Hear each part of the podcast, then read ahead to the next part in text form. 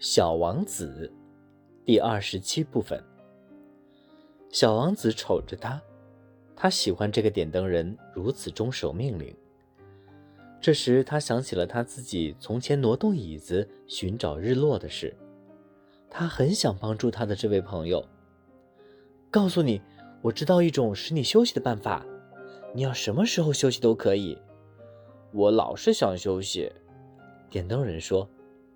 因为一个人可以是同时忠诚又同时懒惰的。小王子接着说：“你的这颗行星这样小，你三步就可以绕它一圈。你只要慢慢的走，就可以一直在太阳的照耀下。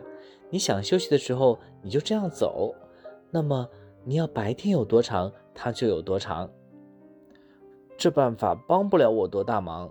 生活中，我喜欢的就是睡觉。”点灯人说：“真不走运。”小王子说：“真不走运。”点灯人说：“早上好。”于是他又熄灭了路灯。小王子在他继续往前旅行的途中，自言自语地说道：“这个人一定会被其他人那些人——国王呀、爱虚荣的呀、酒鬼呀、实业家呀——所瞧不起的。可是……”唯有他不使我感到荒唐可笑，这可能是因为他所关心的是别人的事儿，而不是他自己。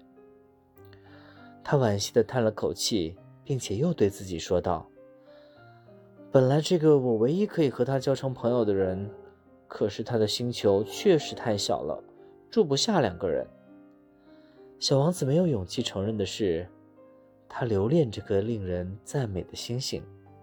特别是因为在那里，那里每二十四个小时就有一千四百四十次的日落。